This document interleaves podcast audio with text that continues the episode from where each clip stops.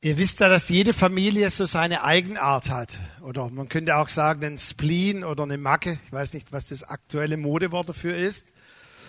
Aber wenn die Kinder älter werden, dann getrauen sie sich auf manche Spleens oder Macken, die wir haben, uns aufmerksam zu machen. Und ich habe schon mindestens 15 Jahre lang in Predigten, wenn für mich etwas unverständlich ist, meist so gemacht, bis dann die Kinder sich mal getrauen, Papa, was machst du da eigentlich? Und dann machen die das vor und du sagst, das mache ich wirklich? Ist ja peinlich. Also ihr könnt heute mal beim Mittagessen oder beim Kaffee reden über eure Macken und ihr werdet vielleicht einige dann erkennen, die euch noch gar nicht bewusst waren. Nun, meine Großfamilie, die hatte eine recht positive Macke. Es gibt auch positive Macken. Und zwar die Familie, aus der ich herkomme, vielleicht ein bisschen vom Hintergrund, eigentlich Flüchtlinge. Sie waren vor allem in den Kriegswirren verstreut, Sibirien, Ukraine. Einige waren noch in Kanada, einige schon in Deutschland. Und deshalb war ein Ausspruch eigentlich eine richtige Macke in der Familie, in der ich herkomme. Und zwar in jeder Familienfeier. Und ihr könnt euch vorstellen, bei 20 Cousins und 19 Cousinen, die ich habe oder mal hatte, gab es genügend Familienfeiern. Und bei jeder Familienfeier am Ende ist immer der Älteste nach vorne gegangen und hat um Ruhe gebeten und hat mit leicht weinerlicher Stimme, so ein bisschen Russland-Hintergrund, einige wissen, was ich meine, hat dann gesagt, auf dass wir uns einst dort oben wiedersehen. Gute Nacht. Und vielleicht braucht ihr eine Auslegung, was damit gemeint war. Aber es war jedes Mal bei jeder Feier nochmal ein Abschluss, eine Macke, ein Hinweis, wenn wir uns vielleicht hier auf dieser Erde nicht mehr sehen, auf das wir uns eins, das bedeutet einmal in der Ewigkeit, dass wir uns im Himmel wiedersehen. Und wisst ihr, solche Dinge, die wir als Kind hören, die haben einen ganz, ganz tiefen Eindruck auf uns.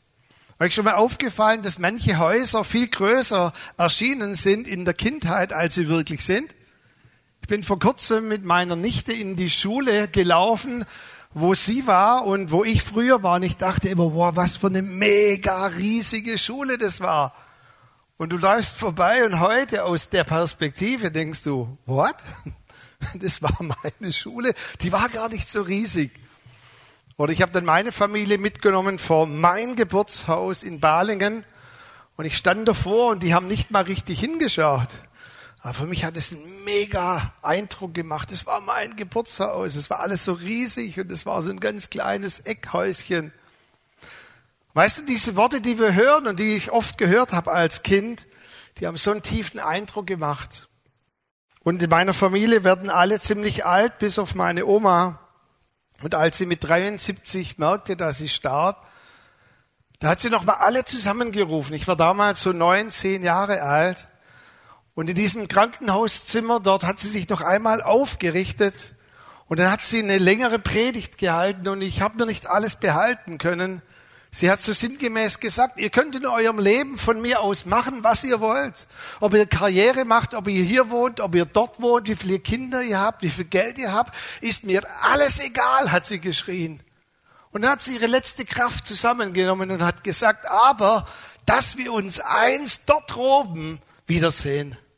Und es war das Letzte, was ich von meiner Oma weiß. Und für mich war es völlig normal, dass man sein Leben danach ausrichtet, dass man sich einmal im Himmel wieder sieht. Und ich kann mich noch gut erinnern, weil diese Worte so einen Nachdruck in mir hatten, dass ich oftmals, wenn ich als Kind gebetet habe, dass ich diese Worte zitiert habe und dann hat mein Papa gesagt, jetzt beten wir. Und wir haben nicht nur so im Bett mit der Bettdecke gebetet, sondern wir sind niedergekniet neben das Bett und haben gebetet. Und dieses kindliche Gebet, Herr, ich möchte dich bitten, dass alles in meinem Leben letztendlich in eine Richtung läuft, auf dass ich einmal alle meine Verwandten und vor allem dich, Jesus, im Himmel wiedersehe. Weißt du, und dann wird man ein bisschen älter und man denkt eigentlich, meine Lebensausrichtung müsste doch eigentlich für alle normal sein. Und ich habe angefangen, ich habe mal so einen Meterstab dabei und für alle Verwandte, die hier im Kreis sind, ich höre so bei 110 Jahren dann auf, keine Angst, ähm, aber bei den Genen muss ich bis 110 ausdehnen. Ich habe so die ersten Jahre meines Lebens darauf ausgerichtet und eine Entscheidung getroffen, dann wird man älter, 20, 30, 40. Man merkt auf einmal im Verwandtenkreis, im Bekanntenkreis, dass nicht jeder diese Ausrichtung beibehalten hat. Und es ist ein tiefer Schmerz. Ich stehe jetzt etwa hier bei so 54. Ein bisschen so, das könnte so die Spanne sein. Ich habe auch schon einiges hinter mir. Wow. Wow, so viel schon. So, ne? Und irgendwann, diese Spanne habe ich noch. Irgendwann kommt das, was wir sagen, ein Ende, ein Doppelpunkt. Wann der kommt, keine Ahnung. Aber in mir war immer dieser Wunsch, und so habe ich versucht, mein Leben auszurichten, auch meine Familie auszurichten, dass wir auf diesem Weg bleiben und dass wir uns einst oben wiedersehen. Darum zählt es in dieser Spanne, die wir hier haben, die so klein ist im Vergleich zu dieser Ewigkeit und es gibt nie wieder ein Zurück. Es gibt nichts, was wir noch tun können, wenn diese Spanne vorbei ist. Und dann, als ich älter wurde, habe ich gemerkt, wie einige in der Verwandtschaft, einige Freunde von diesem Weg, von dieser Ausrichtung weggekommen sind. Und weißt du, das schmerzt zutiefst. Ein Freund, das war ein absolutes Vorbild für mich, zwei, drei Jahre älter als ich. Und der war so begeistert von dem Glauben, der hat ganze Kapitel in der Bibel auswendig gelernt. Ich war froh, wenn ich Johannes 3, Vers 16 auswendig aufsagen konnte. Und der hat angefangen, den Römerbrief auswendig zu lernen. Ich aber Paulus, ein erwählter Apostel, nicht durch Menschen, nicht durch... Und ich dachte, geht's noch? Und der lernt den Römerbrief auswendig. Und ich denke, was für ein Weichei-Christ bin ich eigentlich im Vergleich? Und dann ein paar Jahre später hat er dem Glauben ganz abgesagt. Vor kurzem habe ich mitbekommen, dass er überzeugter Atheist ist und hält heute Vorträge über die Sinnlosigkeit des Glaubens. Was für ein Schmerz. Vielleicht hast du in deinem verwandten Bekanntenkreis, in deiner Familie Personen, die sich mal vom Glauben abgewandt haben, die nicht mehr in dieser Ausrichtung unterwegs sind. Was für ein Schmerz in uns. Paulus hat einen ganz, ganz zentralen Bibelvers geschrieben in Galater 5, Vers 7. Und dort schreibt er, ihr kamt so gut voran. Wer hat euch aufgehalten? Und Paulus schreibt ja zu den Galatern, es waren eigentlich die ersten Kinder, die er geistlich gezeugt hat. Und Paulus schreibt, ich habe gebetet, ich habe gefastet für euch. Er schreibt sogar als Mann von Geburtswehen, ich habe euch wie geboren im Geist. Sie waren verhaftet in der Sklaverei des Gesetzes. Er hat sie davon frei gemacht. Und die Galater, die Menschen, die damals oder heute die Türkei gelebt haben, Sie sind so richtig durchgestartet. Dort war eine Transformation. Dort war eine der ersten Erweckungen. Der Galaterbrief hat auch andere Gemeinden erfasst von der Freiheit des Evangeliums. Und er hat in anderen Gemeinden oft über sie berichtet und hat gesagt, ihr macht mir so viel Freude. Ich habe so viel Bock, wenn ich sehe, wie sich euer Leben entwickelt. Und dann wird plötzlich berichtet, wie dieselben Galater nach drei, vier, fünf Jahren, wie die Menschen sich ganz langsam wieder abgewandt haben vom Evangelium. Sie haben die Kraft, die freimachende Kraft des Evangeliums verlassen und sie wollten sich abwenden von dieser Kraft, von der Paulus ihnen erzählt hat. Und jetzt ist der Schmerz in Paulus noch viel tiefer gewesen. Er schreibt sogar, ich habe wieder Geburtswehen um euch. Ich bin wieder in, in diesen Tage und nächtelangen Gebeten. Ich weine, ich flehe um euch. Und er sagt, wer hat euch aufgehalten?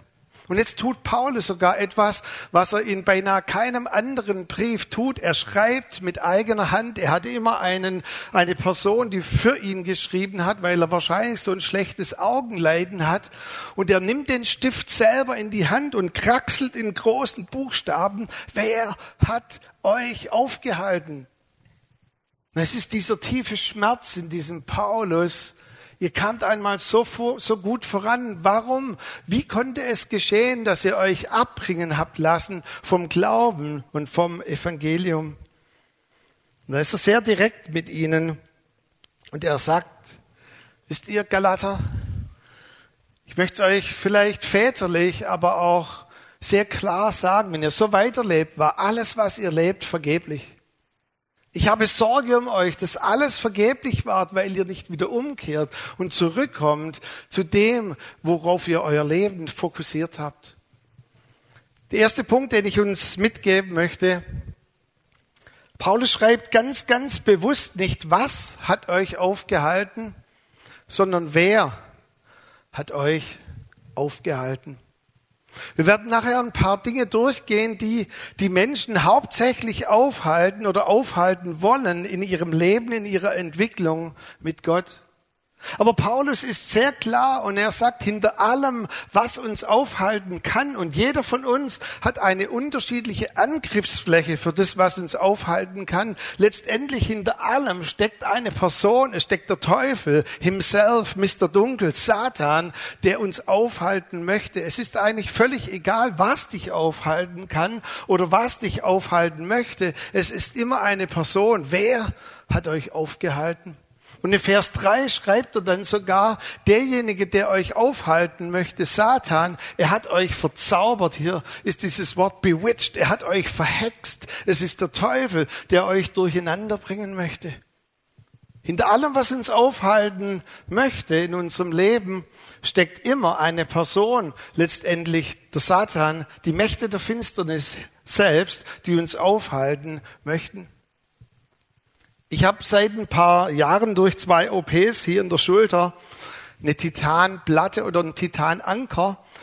Und ich muss immer schmunzeln, wenn ich durch diese Securities gehe in den Flughäfen. Weil komischerweise nur in Hannover, nicht in Stuttgart, nicht in München, auch nicht in anderen Ländern, nur in Hannover schlägt's an, du läufst so durch, machen Sie mal Ihre Schulter frei. Ich frage mich, was ist mit allen anderen Flughäfen? Macht mir unheimlich Mut, mit den Airlines zu fliegen. Wisst ihr, der Teufel, er scannt uns sehr genau und die Mächte der Finsternis und sie legen sich ein Muster ab mit diesen Punkten, wo wir angreifbar sind. Und deine Angriffsmuster sind nicht meine Angriffsmuster und meine Angriffsmuster sind nicht deine Angriffsmuster. Jeder von uns, das hat mit Sozialisation, mit, mit, mit Prägung, das hat auch mit unserem inneren Seelenkonstitution zu tun, mit Erlebnissen, die wir haben. Jeder von uns ist an einer anderen Stelle angreifbar. Und der Teufel scannt und stellt ein Muster auf und in diesem Muster greift er uns an. Und er ist ein Fiesling, Weißt du, das Leben, das hat Höhen und Tiefen, das hat Höhenflüge und Dellen. Das Leben hat unerwartete Segnungen, wie der Conny berichtet hat. Wow. Aber das Leben hat auch unerwartete Schicksalsschläge. Wir haben nicht dafür gebetet, die kommen von ganz alleine, schon mal gemerkt. Das Leben hat Freude, das Leben hat Tränen. Und der Teufel kommt und jede Gelegenheit, die sich auch nur irgendwie bietet, möchte er wirklich im wahrsten Sinne des Wortes gnadenlos ausnutzen. Und Paulus schreibt den Galatern, hat euch darüber noch niemand geschrieben? Es ist nicht ein Spiel des Lebens, so wie früher das Spiel des Lebens. Es ist kein Spiel, sondern es tobt ein geistlicher Kampf. Wer hat euch aufgehalten? Und dann sagt Paulus, ich möchte euch zeigen, wer euch aufgehalten hat. Es sind die Machtbereiche der Finsternis selbst, die haben euch verzaubert, die haben euch verhext, sodass ihr nicht mehr Jesus Christus, den Gekreuzigten, schreibt ihr klar, vor euch sehen könnt. Aber wisst ihr was? Die Geheimagenten des Himmels, die FBI des Himmels, die Engel, die Mächte des Himmels sind stärker. Und deshalb schreibt Paulus in Epheser 6, Vers 11, wir aber kennen jede Muster des Teufels. Das bedeutet, egal welchen Scan er über dich abgelegt hat und welche Anfälligkeiten du in deinem Leben hast, Paulus sagt, wir aber kennen die Schliche übersetzt, Luther, dort heißt es aber die Methodeia, die Methoden, wir aber kennen die Muster des Teufels. Und ich möchte uns heute Morgen drei Muster mitgeben. Das sind die hauptsächlichen Muster, auf die Menschen durch die ganze Kirchengeschichte hindurch immer wieder angreifbar waren und reingefallen sind und ausgetrickst worden sind. Und ich bitte dich, dass du genau hinhörst, welches Muster vielleicht für dich eine Anfälligkeit ist. Und ich bete auch, dass der Heilige Geist wirkt unter uns, dass dort, wo wir vielleicht schon durch Muster befallen sind und es gar nicht merken, dass wir das spüren tief in unserem Geist, in unserer Seele. Das erste Muster ist fast das häufigste, mit dem er uns angreift. Und ich habe die drei Begriffe in Englisch. Keine Sorge, ich übersetze es jeweils, aber in Englisch ist es so fließend, alle mit Dis, weil der Teufel ist der Disser. Ganz einfach. Disappointment, Enttäuschung. Ich glaube, dass Disappointment das Hauptmuster ist, mit dem der Feind uns die ganze Zeit auf unserem Meterstab, auf unserer Lebensreise angreift. Lass mich mal klar und deutlich sagen, das Leben hier auf dieser Erde ist nicht fair. Punkt. Ausrufezeichen. Das haben Menschen durch die ganze Kirchengeschichte hindurch immer wieder erlebt, dass in gewissen Etappen unseres Lebens das Leben zu uns nicht fair ist. Und viele verzweifeln an dieser Stelle, wo sie Gott so als einen himmlischen Astronauten oder himmlischen Kosmonauten sehen, wo sie reinwerfen ihre Anbetung, ihren Lobpreis, ihre stille Zeit und es kommen nur Segnungen raus. Und dann kommen aber Zeiten der Dürre, das regnet in unserem Leben oder der Keller läuft voll. Und dann sagen wir, what? Es gibt einen Psalm, den dürft ihr zu Hause mal durchlesen. Psalm 73 von Lobpreispastor Asaf der sagt, ich wäre fast gestrauchelt. Ich wäre fast ausgerutscht. Ich finde, ich glaube, die, die Übersetzung der Jesus Freak sagt etwas äh, saloppe, sagt, ich wäre schier auf die Fresse gefallen. Und dort heißt eigentlich im Urtext, ich hatte Zweifel und ich hätte schier meinen Glauben verloren. Und dann macht er eine ganz einfache Gleichung. Lest es mal, da muss man beinahe schmunzeln. Er sagt, ich habe Nachbarn. Jeder von uns hat einen Nachbarn. Und er sagt, ich habe sogar einen Nachbarn, der ist nicht gläubig. Und dann wird er so richtig ausfällig in seiner Sprache, in einem Lobpreislied. Der sagt, dieser Nachbar schert sich einen Dreck um dich, Gott. Der ist ein Frevler, der kümmert sich nicht um dich. Das ist mein Nachbar.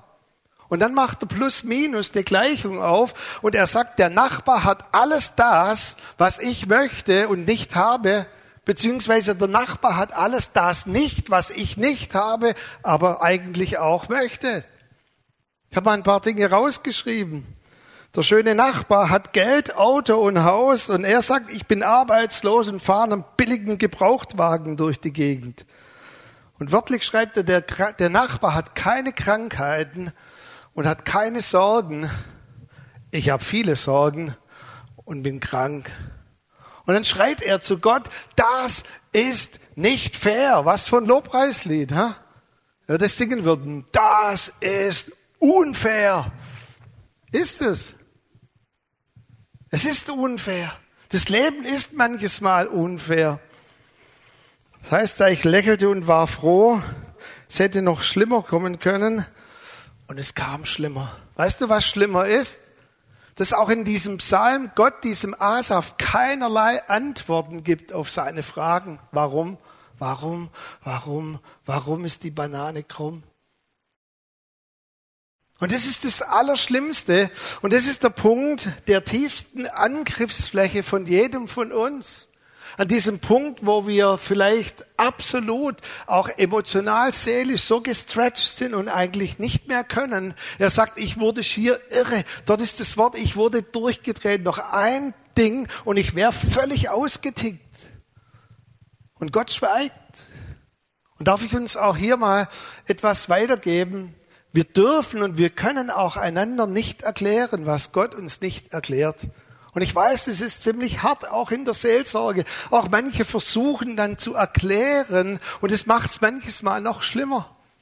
Wir können manches Mal nicht erklären, was Gott nicht erklärt. Und dieser Asaf musste das offen lassen. Am tiefsten Punkt seiner Enttäuschung hat er dann ausgerufen und hat gesagt in diesem wunderbaren Psalm, aber dennoch ist meine Haltung, ich bleibe stets bei dir. Dennoch bleibe ich an dir. Und dann sagt er, sogar wenn mir Leib und Seele verschmachtet. Im Hebräer Kapitel 12 heißt es mal, dass wir in unserem Glaubensweg manches Mal Widersprüche erdulden müssen.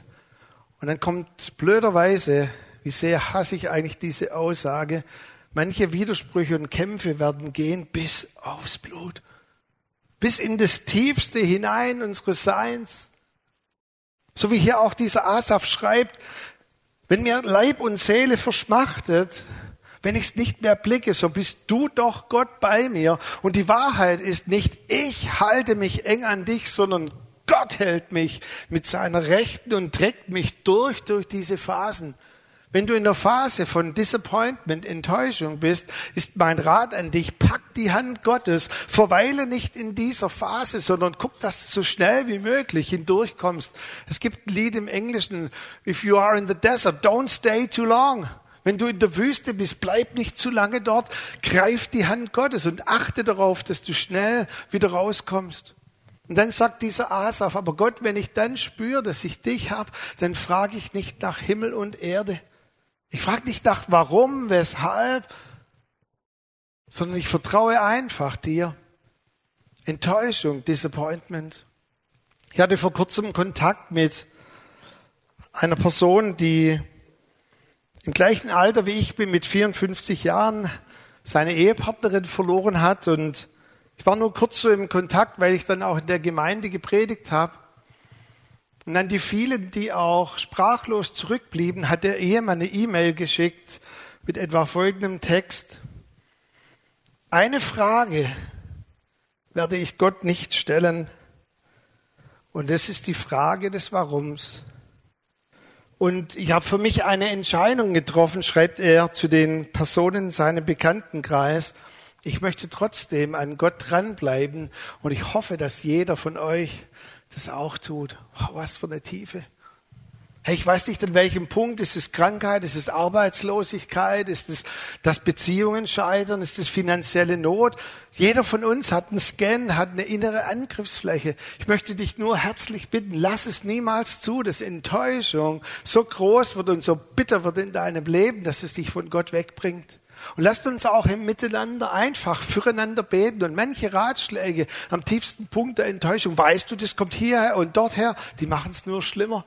Wir dürfen, wir brauchen nicht erklären, was Gott nicht erklärt. Glaubst du, dass Gottes Kraft nicht souverän genug ist und seine Größe, sein Heiliger Geist, dass er Menschen durch diese Phasen hindurchträgt? Disappointment, Enttäuschung. Der nächste Punkt ist Distraction. Able Ablenkung. Ich würde gerade schon Ablehnung sagen. Ablenkung. Ihr seht, Ablenkung. Warum war die eine Frucht im Paradies bloß so anziehend? Hm? Warum ist vieles, was Gott geschaffen hat, so attractive für uns? Warum sind die Dinge manches Mal, auch Clem hat letztes Mal darüber gesprochen, dass manches Mal die Sünde auch so eine Anziehung auf uns hat. Hebräer 12 in diesem Kapitel, wo, wo es darum geht, dass Paul, das Hebräerbriefer schreibt, ihr habt doch nicht widerstanden aufs Blut. Da sagt er, die Sünde, sie klebt sich so leicht an uns. Weißt du, als ich Teenager war, da wusste ich eigentlich nur von einer Person in unserer Klasse, die ein Bravo-Heftle hatte. Und der hat das Bravo-Heftle gekauft und er hat einen riesen finanziellen Gewinn draus gemacht, weil jeder, der reinschauen wollte, musste 50 Pfennige zahlen. So vier Schulkameraden in der Pubertät, die reingeschaut haben und der hat Monatsausgabe zusammen. Wenn du wissen wolltest, wer hat ein Bravo von einem wussten wir in der Klasse. Liebe Männer, wir sind ja heute unter uns, unsere Frauen sind gar nicht da. Wisst ihr, für uns ist das eine riesige Herausforderung, weil heute kannst du fast gar nichts mehr anschauen, ohne dass dir irgendwas Nacktes entgegenkommt. Wo du früher gar nicht rangekommen bist, musst du heute völlig aus dem Weg gehen, in allen Medien. Die Zeit hat sich enorm verändert, in der wir leben. Sünde klebt sich so leicht an uns. Ablenkung, die Attraktion. Ablenkung, sehr beliebt sind auch Erschwernisse. Ist euch schon mal aufgefallen, als Mose das Volk Israel herausgerufen hat aus Ägypten und sie über Jahrzehnte geschrien haben nach einem Befreier, kommt der Befreier Mose. Und er sagt, wir werden durch die Kraft Gottes gehen. Und das Volk Israel hat applaudiert. Yeah, das ist die Wahrheit. So wie wir in den Gottesdiensten. Gott ist gut. Und dann kam der nächste Arbeitstag. Und was hat Pharao gesagt? Erschwert den Leuten die Arbeit, damit sie nicht an dieses dumme Geschwätz denken. Der Gottesdienst, die prophetischen Worte war dummes Geschwätz für Pharao. erschwert den Leuten die Arbeit. Hey, so viele von uns sind beschwert mit Arbeitslast und mit der Last, hinter der wir auch oft stehen. Und ich habe wirklich Respekt auch vor jedem, der eine Führungsposition hat in der Wirtschaft. Und manches Mal können wir auch zusätzliche Arbeitslast nicht entfliehen. Ich möchte dir nur einen Rat mitgeben. Mach dich frei von der Macht, die hinter diesem ganzen System steckt. Von diesem babylonischen System. Und wenn du irgendwie davon noch befangen bist, wird diese Last, auch die Arbeitslast, durch die wir alle immer wieder durchgehen, dich noch zusätzlich belasten, weil wir dafür empfänglich sind. Und wenn er dich hier nicht angreifen kann, schon mal aufgefallen, dann lenkt er uns ab. Und unsere E-Geräte oder Autos sind ganz, ganz beliebte Angriffsflächen für die Machtbereiche der Finsternis. Schon mal gemerkt, die Waschmaschine geht immer dann kaputt, wenn man nichts auf dem Konto hat. Schon mal gemerkt? Mensch, wie lange ich gebraucht habe bei uns, bis ich das endlich geschnallt habe. Und manches Mal, liebe Männer, hört auf eure Frauen. Das ist für manche schon Rettung genug für die Predigt. Hört auf eure Frauen. Ich habe es irgendwann mal geschnallt, dass unsere Kinder, ja, Kinder werden krank und wenn sie kleiner sind, desto mehr Kinderkrankheiten, Kindergarten und so weiter. Aber irgendwann hat Annette gesagt, warum sind unsere Kinder immer am Wochenende krank? Und es ist mir so im Kopf rumge, warum immer am Wochenende? Warum immer am Wochenende? Klar, ich musste hier predigen, in der Gemeinde sein. Sie hat dann zwei kranke Kinder. Und weißt du, was ich gemacht habe? Ich habe gesagt, das ist ein Muster, ist mein Barcode, ist meine Angriffsfläche. Und ich habe manche Krankheiten, wenn halt was, Hand, Fuß, Mund Krankheit, ich wusste von manchen Krankheiten noch gar nicht, dass es die gibt. Wenn die im Kindergarten rumgehen, dann habt ihr von Montag bis Mittwoch Zeit, aber am Wochenende ist Ruhe. Und ich bin mit Salböl durch die Wohnung gegangen und ich habe so viel Salböl genommen, dass es wahrscheinlich heute noch an den Türpfosten überall klebt. Das bekommst du auch nicht so leicht weg. Und habe die ganzen Türrahmen eingesalbt und habe gesagt, wenn die Kinder hier reingehen zu der Wohnung und ihre Zimmer, breche ich jede Macht der Finsternis. Und was kam? Wochenende war cool. War gut. Ja, klar waren sie immer mal wieder krank. Wir leben auf dieser Erde, wir sind in derselben Hemisphäre wie die anderen Menschen um uns herum, aber wir haben eine größere Kraft. Und wenn dich Dinge ablenken, dann bitte ich dich, nimm Salböl, nimm Olivenöl, nimm was du willst, werde aktiv. Noch ein Punkt, Distraction, Ablenkung. So in diesem Beispiel zu folgen ist ja so, du, in einem Moment bist du abgelenkt der Kirchengeschichte hat man auch herausgefunden, dass Menschen, und es ist viel gefährlicher, über ihren, über einen längeren Prozess abgelenkt wurden, in dem ihre Liebe erkaltet. Man nennt es Stagnation oder auch eine Rückentwicklung. Wisst ihr, dass manches Mal auch in Gemeinden die Erweckten von früher die, die mal heiß waren, die sind, die das Heiße, was kommt, am meisten verfolgen und sich dagegen aufmachen. Peter hat vor kurzem mal einen Ausspruch getan und wenn er euch nicht gefällt, dann müsst ihr euch bei ihm beschweren. Ich habe damit nichts zu tun. Er hat gesagt, ist dir die Musik zu laut, bist du zu alt. Punkt. Darf ich mal was sagen? Als ich in die Gemeinde kam, hatten wir ein Gemeindehaus, das hatte die halbe Größe von der Bühne. Und wie wir dort überhaupt 50 Personen hineinbekommen haben, ist mir immer noch ein Rätsel. Und da waren dann so gefühlte 15 Omas. Und wir kamen dann und ähm, ich sehe noch die Gesichter im ersten Gottesdienst. Wir kamen frisch von der Tournee und wir hatten noch unsere ganzen Instrumente im, im Auto. Und ich habe dann einen riesen Bassverstärker, sowas reingetragen. Es hat schon mal ein Drittel eingenommen von dem Raum, dann ein ganzes Schlagzeug. Und du hättest die Gesichter sehen sollen. Und dann war drin, und ich war auf der Toilette und kam zurück und die haben nicht gemerkt, dass ich da bin. Else, für die, die sie noch kennt, hat sich aufgebäumt und hat zu den anderen gesagt, und ihr sagt keinen Ton. Unsere Aufgabe ist für die Junge zu beten und nicht sie zu kritisieren. Und dann hat sie eine andere angeschaut, wenn es dir zu laut ist, gehst du hinten um oder machst du ein Hörgerät leiser. So, dann war die eingenordet.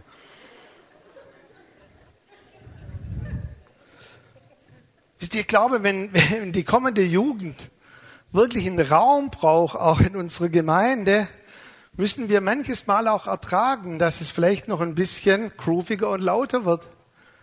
Und mein Daddy bis vor ein paar Jahren ist ab und zu mal hinten rumgesneakt, hat auch zugehört, wenn Marco gerappt hat. Und ich habe immer gesagt, und Papa? Und ich wusste genau, dass das Dims zu laut war mit 92. Dann habe ich angeschaut und gesagt, war gut.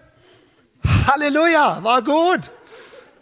Und hat er mich angeschaut, die Brille runtergenommen und gesagt, wenn die Jugend in der Gemeinde begeistert ist von Jesus, mache ich mir bei euch keine Sorgen, weil sie sind die Anzünder von denen, denen das Licht ausgehen möchte und die Begeisterung in ihrem Leben. Hey, leg nicht jedes Wort auf die, die Goldwaage, aber ich möchte dir nur mitgeben, haben unsere Herzen diese Spannkraft und diese Weite, dass wir auch in unseren Herzen vielleicht manches zulassen, was uns gegen den Strich geht und dass wir sagen, hey, wir möchten nicht die Stopper sein von dem, was Gott durch die nächste Generation tun möchte.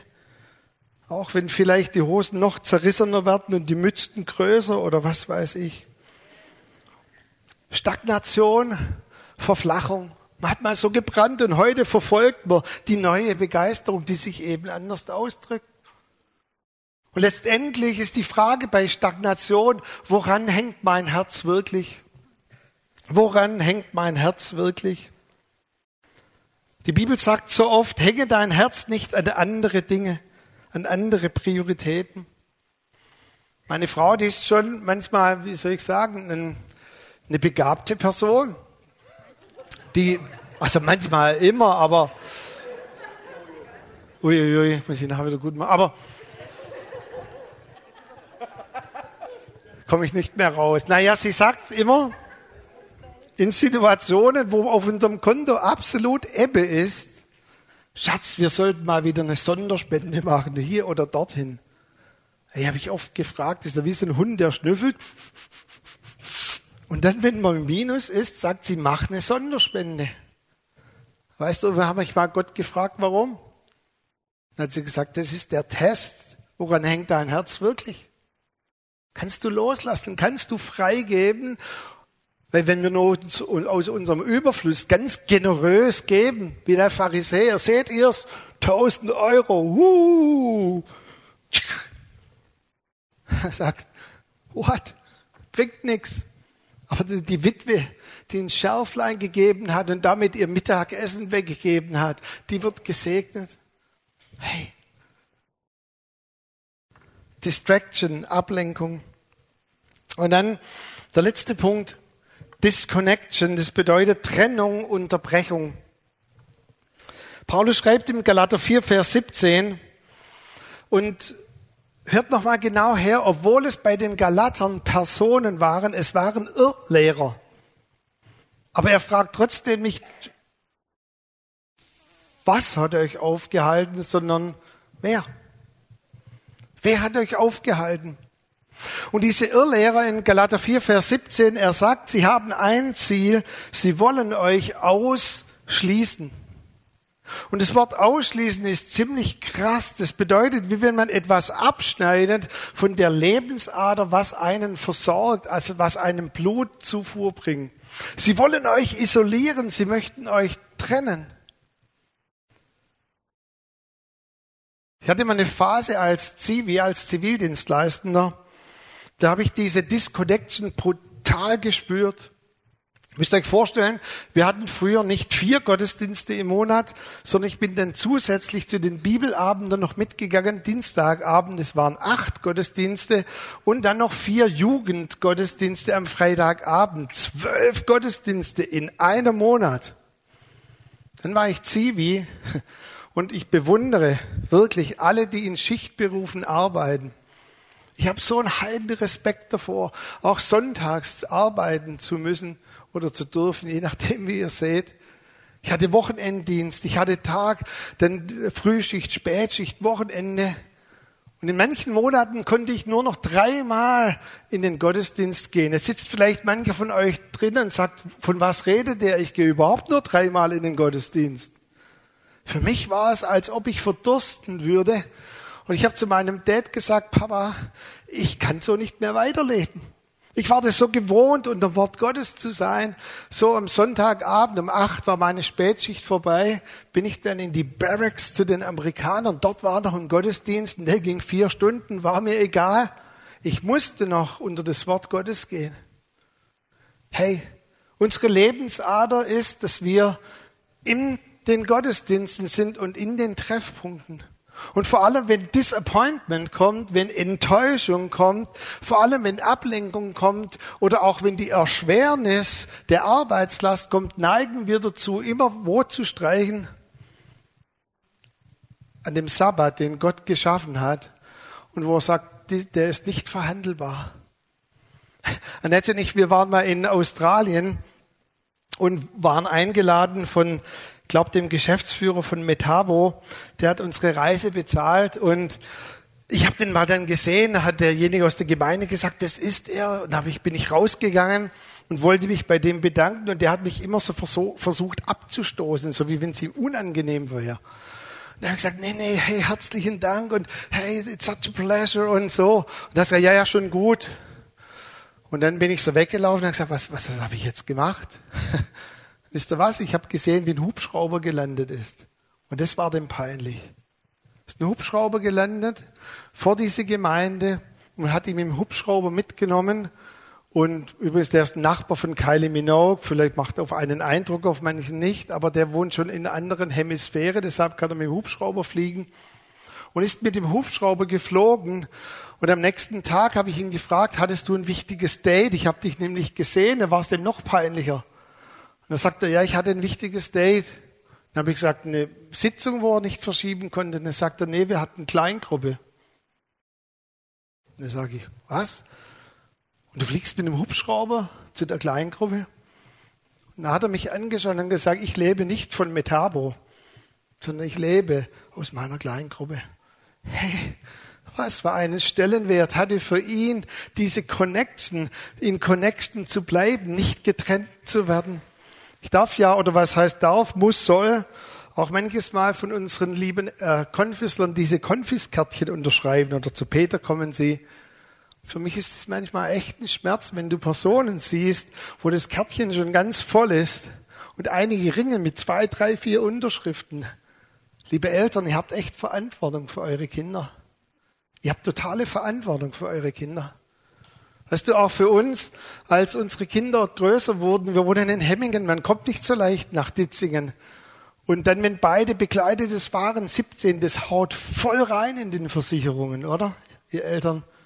Aber wir haben gesagt, wir leisten uns zwei Autos, obwohl es echt knapp ist, damit unsere Kinder eine faire Chance haben, nicht disconnected zu werden. Und alles, was dazu beiträgt, wollen und werden wir tun. Und ich möchte euch wirklich sagen, achtet darauf, dass ihr nicht disconnected werdet. Disconnect noch ein Punkt, dann gehe ich auf die Landebahn. Ich glaube, dass eine riesige Herausforderung auch ist, den Lebenspartner, den wir wählen. Und für alle die, die schon gewählt haben, also ich meine nicht Partei, sondern Lebenspartner, Aber vielleicht habt ihr in eurem Umfeld auch, da sind einige hier, die noch nicht gewählt haben. Darf ich uns wirklich was mitgeben? Ich möchte dir auch dieses Gebet mitgeben. Schenke mir einen Lebenspartner, eine Lebenspartnerin, die auf der gleichen Ausrichtung unterwegs ist, auf der ich unterwegs bin. Weißt du, in der Zeit, in der ich Musik gemacht habe, Peter kennt es vielleicht auch, berichten, nicht alle in der Musikbranche sind so total ausgerichtet auf Jesus. Und in dieser Zeit war ich auch ein bisschen disconnected von manchen Dingen. Und ich hatte in, am Arbeitsplatz eine ganz nette Kollegin. Und zu meinem großen Erstaunen haben Leute aus der Band mir Mut gemacht, hey, die wäre doch was für dich. Und ich sagte, die ist nicht gläubig. Ach, das ist nicht so schlimm. Und so haben wir einfach eine, Beziehung angefangen, also eine Freundschaft, keine Liebesbeziehung. Wir haben uns einfach befreundet und haben dann so geredet, wie das wäre, wenn wir, zu meiner großen Überraschung, das erste, was sie gesagt hat, kein Sex, nur in der Ehe, dachte ich, wow, das gibt's bei vielen Christen nicht mal. Ich habe Musik gemacht und viele waren unterwegs, die, bei denen war das verhandelbar. Und ich denke, wow, Sex erst in der Ehe, boah, das gleiche wie ich eigentlich vorhatte. Denn an einem Sonntagmorgen bin ich in den Gottesdienst gefahren, sie ganz generös auf den Golfplatz. Und danach wollten wir uns zum Essen treffen. Und als ich zu diesem Essen fahre, spüre ich, wie der Heilige Geist mich fragt, Micha, und was wäre in fünf Jahren? Und was wäre mit deinen Kindern? Möchtest du wirklich diese Zerrissenheit? Ist es das wirklich, was du wolltest in deinem Leben? Und dann bin ich umgekehrt und habe gesagt, nein, das wollte ich nicht. Das wollte ich nicht in meinen Kindergebeten. Ich wollte in meinen Kindergebeten, dass ich eine Frau habe, eine Familie, die auf dem gleichen, der gleichen Ausrichtung unterwegs ist. Und kurze Zeit später bin ich in den Urlaub gefahren und äh, ich bin in den Gardasee gefahren und ich weiß noch heute diesen Steg, auf dem ich gebetet habe. Und ich habe gesagt, Gott, ich möchte eine Partnerin, die dir nachfolgt und die mich auf diesem Weg eher bestärkt, als irgendwie wegbringt. Weißt du, die Kollegin, das war keine böse Frau, eine böse Sünderin. Ganz im Gegenteil. Es war eine coole Frau und die hat vielleicht manch andere Grundwerte gehabt, als ich sie bei manchen Christen mitbekommen habe, aber sie war auf einer anderen Ausrichtung unterwegs. Und zum gleichen Zeitpunkt, in der gleichen Woche, als ich gebetet habe, hat Annette auf einem Berg in Griechenland gebetet und Gott hat unsere Gebete erhört. Und ich möchte dir wirklich mitgeben, keine Kompromisse, wenn es darum geht, dein Leben auszurichten und eine Familie zu gründen.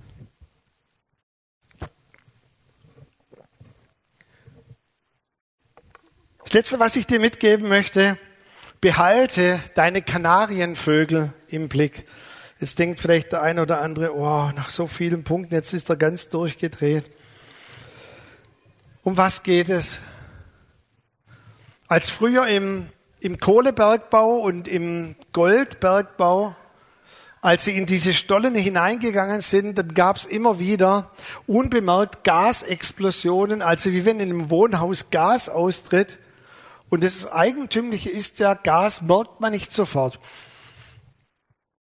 Und so sind ganz, ganz, ganz viele Bergleute bitterlich eigentlich verendet, indem sie sich aufgehalten haben in diesen Stollen, in diesen Eingangsbereichen und sie hatten nicht mehr genügend Luft. Und dann hat man herausgefunden, dass wenn man Kanarienvögel am Eingang, also in den Bäumen oder in diesen Höhlen, unmittelbar am Eingang, indem man sie dort kultiviert, dass die Kanarienvögel ein Index sind, die pfeifen so lange, wie Luft da ist. Und wenn nur irgendwie Kohlenmonoxid steigt in der Luft, sind sie sofort weg. Und dann haben die Bergleute gesagt, sobald wir das Zwitschern der Vögel nicht mehr hören, raus aus dem Stollen.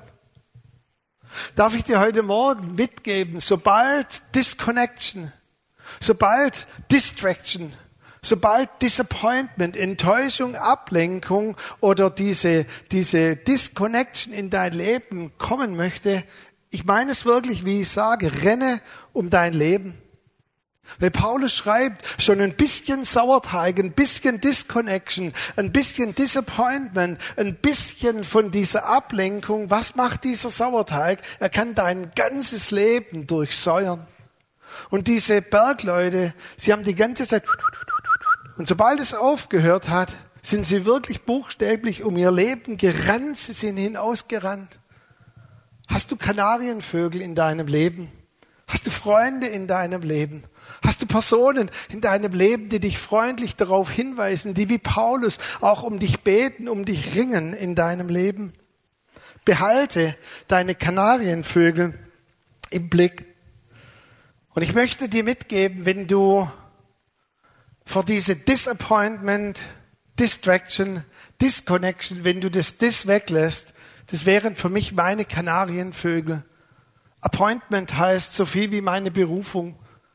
Das Allerwichtigste in meinem Leben, mir hat meine Oma gesagt, ist, dass wir uns dort oben wiedersehen. Hey, der Teufel möchte dich abhalten von diesem Ziel, er möchte deine Berufung abhalten. Und es geht nicht nur darum, dass er dich abhalten möchte von deinem Endbahnhof, sondern hier sind im Raum auch einige, er hat eure Berufungen aufgehalten, er möchte eure Berufungen aufhalten. War vor kurzem mit einem Ehepaar im Gespräch und als ich weggefahren bin, musste ich im Auto wirklich anhalten. Ich konnte nicht mehr weiterfahren. Wenn mir der Heilige Geist gezeigt hat, wie weit sie weg sind, nicht auf ihrer Berufung mal im Himmel zu sein, sondern sie sind so weit weg davon, wo sie einmal sein wollten, in ihrer Bestimmung, in ihrer Berufung, wo sie heute stehen. Und ich habe sie einfach wieder zurückgerufen und durch die Gnade und das Wirken des Heiligen Geistes sind sie wieder umgekehrt. Hey, Distraction, deine Attraktion soll immer darauf ausgerichtet sein, auf die Schönheit des Kreuzes, auf die Schönheit unseres Glaubens, auf die Schönheit, auf die Anziehung vom Kreuz. Und das Letzte, was ich dir mitgeben möchte, stay connected. Die Haltung, die ich für mein Leben habe, für meine Berufung, auch für meinen Endbahnhof, nothing is gonna hold me back. So endet Paulus und sagt, nichts und niemand soll uns auf dieser Welt aufhalten, weder in meiner Berufung ein Segen zu sein für andere, noch in meiner Berufung am Ziel anzukommen. Mir gefällt diese Person, die hier sagt, nothing's gonna hold me back. Ich werde durchpushen. Ich lasse es nicht zu, dass irgendwas mich aufhält. Weder meine Berufung, noch dass ich am Lebensziel dort oben ankomme. Weißt du, du bist in diesem Kampf nicht alleine. Gott hat gesagt, dass er die ganze Zeit bei dir sein wird. Und Paulus, das heißt schon Paulus, David hat gebetet im Psalm 139. Wahrscheinlich hat es Paulus auch gebetet später. David hat gebetet, Gott, wenn ich schon in Gefahr bin, mich von dir zu entfernen, dann bring mich wieder zurück auf diesen Weg. Nicht, wenn ich mich mal entfernt habe, Gott, sondern wenn ich in Gefahr bin, dann, dann push mich wieder zurück. Ich möchte uns noch einen Ausspruch mitgeben. Ich empfinde, das ist besonders für eine Person, die das auch nachher wahrscheinlich anhört auf der Aufnahme. Wenn du mal ganz abgekommen bist, es ist immer Zeit für ein Comeback. Immer. Immer. Immer. Lass es nicht zu, dass Scham oder irgendwelche andere Dinge, dass sie dich davon abhalten, wieder zurückzukommen. Ich war mal auf der Familienfeier von einem Kollege, von einem Pastor, der 60 wurde und der jahrelang um seinen Sohn geweint hat, der dem Glauben abgesagt hat. Und dann kam er zu dieser Familienfeier und sagt, ich komme. Und dann hat er gesagt, ja, schön, ich habe Geburtstag, ich hätte erwartet, dass du kommst. Und er sagt, nee, ich komme zurück, Daddy. Und dann sagt er, ich habe dir wahrscheinlich die ganze Feier ruiniert. Er sagt, du, die Feier war noch nie so schön, dass du zurückkommst. Lass nicht zu, dass Scham dich abhält, wieder zurückzukommen zu deiner ursprünglichen Berufung. Nothing is gonna hold me back. Wir werden jetzt das Lied singen. I have decided to follow Jesus. Und die, hier schon steht, ihr könnt ruhig stehen. Cool. Die anderen, ich möchte euch noch mitgeben, dass du dir vielleicht auch noch überlegst, aufzustehen heute Morgen. Weißt du, ich hatte bei jeder Familienfeier, ich hatte so oft die Gelegenheit, immer wieder auszudrücken, dieses ganz einfache Gebet eines Kindes, oder wie in dem Lied, wie wir das singen, ich habe mich entschieden, Jesus zu folgen. No turning back, niemals zurück. Nicht umwenden, nicht zurückgehen. Ich bleibe dabei. Nichts und niemand soll mich abhalten, Jesus nachzufolgen. Keine Umstände, keine Enttäuschung, keine Ablenkung, keine Disconnection. Ich bin entschieden zu folgen, Jesus. Und lass uns doch das Lied ganz bewusst singen. Und wenn dir vielleicht auch am Platz, wenn du noch sitzt, wenn dir, wenn dir auch ein bestimmter Angriffspunkt klar wird heute Morgen, wo du sagst, oh Mann, da bin ich echt anfällig in diesem Bereich. Da haben die Machtbereiche der Finsternis meinen Barcode, meinen Scan voll getroffen. Aber ich treffe heute Morgen eine Entscheidung. No turning back.